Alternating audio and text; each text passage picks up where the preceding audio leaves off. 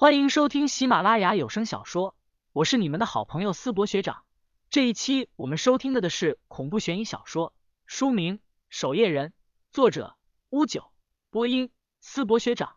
欢迎大家多多关注支持，你们的支持就是我创作下去的动力。第九十四章花通明，里面的美女店员穿着一身黑色的职业西装，倒也认识江子晴，见是她，便笑容满面的问道。大小姐，这位是你朋友？嗯。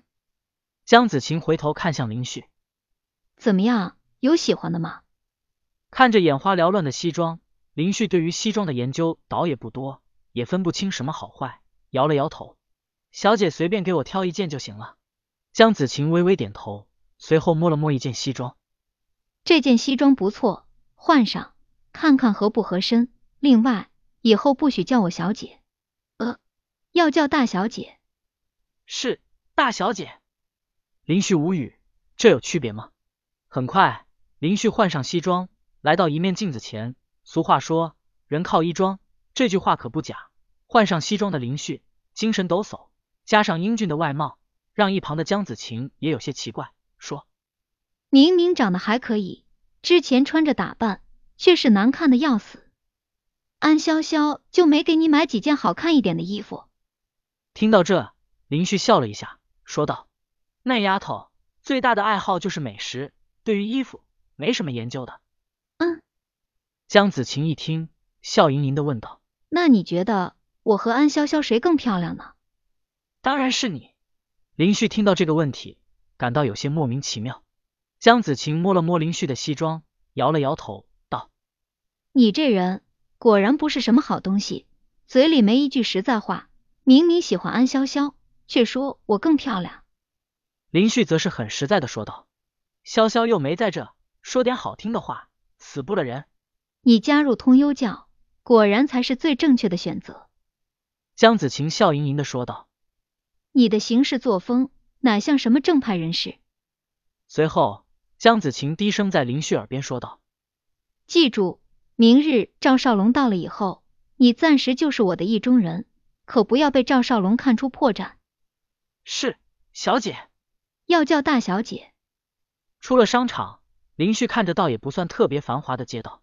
通幽郊的情况和我想象中的倒是有些不太一样，还以为整日便是打打杀杀，但没想到好像还挺枯燥乏味。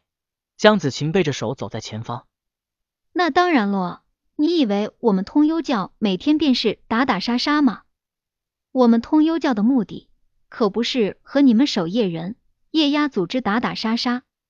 江子晴仔细想了想，才说道：“准确来说，咱们通幽教的目的是要镇压其他邪教、守夜人等组织。一年所杀的邪教分子，也不一定能有咱们通幽教多呢。”林旭好奇问道：“为何？不都是魔道中人吗？”江子晴仔细想想，道：“我义父说过，守夜人、夜鸦。”取缔不了通幽教的魔道霸主地位，但其他魔教可以。果然，天下同行是冤家。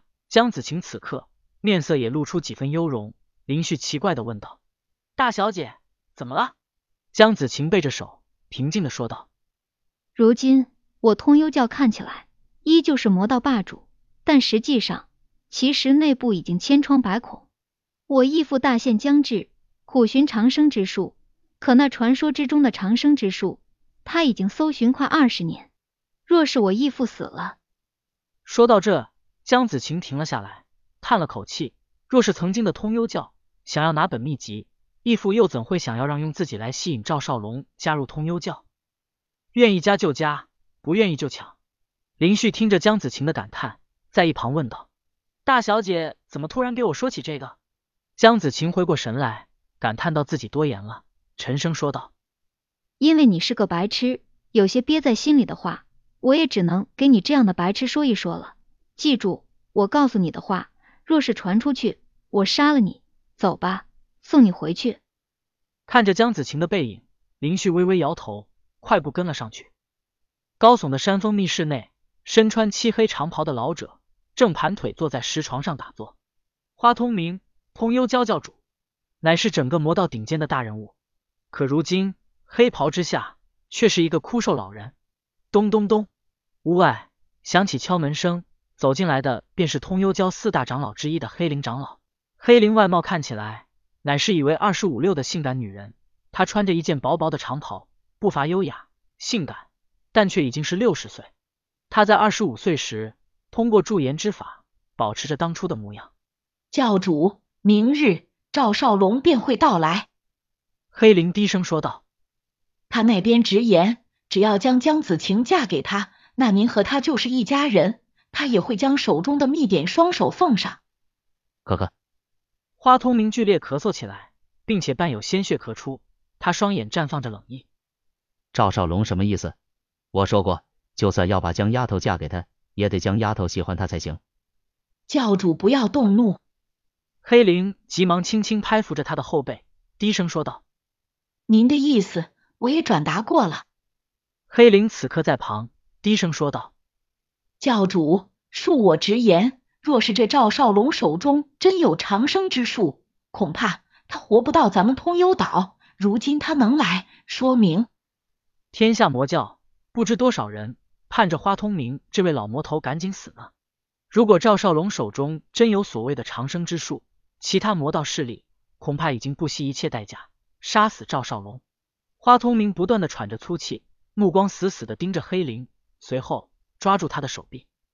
我时间不多了，若是赵少龙手中没有我想要的东西，那么我就得杀一批人给你铺路了。人死如灯灭呀，我还没死，就四方涌动，不知多少人在打听我们通幽岛的坐标了吧？只要我一死，恐怕天下魔道就会蜂拥而至，啃了通幽礁这块肥肉。黑灵听到这，急忙说道。教主，您千万不要这样说，您神功盖世，绝对不会如此轻易便死的。